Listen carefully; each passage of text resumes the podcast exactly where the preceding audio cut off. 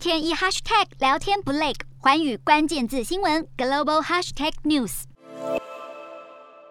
美国国防安全合作署在五号宣布，美国国务院已经决定同意对台军售，将派遣专业人员前往台湾，提供爱国者防空系统相关设备与后勤支援等技术援助，预计总额为九千五百万美元。对此，中国再次表达强烈不满。不过，美国也同样警告中国，如果对台湾采取侵略行动，美国准备对中国实施制裁，如同西方国家针对俄罗斯一样。叶伦也表示，美国正和盟邦密切合作，希望能够针对台湾可能面对的威胁做出恰当回应，并警告中国不要怀疑美国动用制裁工具的决心。另外，美国副国务卿雪曼也表示，如果中国以武力侵犯台湾，不会被国际社会接受。而美国盟友日本因为担心台湾有紧急状况，因此执政党自由民主党在这个月将会诊向政府要求增加防卫费的建言内容，预计增加防卫费的用途将用在强化从敌方。攻击射程外予以反击的国防装备，增强网络治安的新领域部队，以及与美军扩大联合演训等，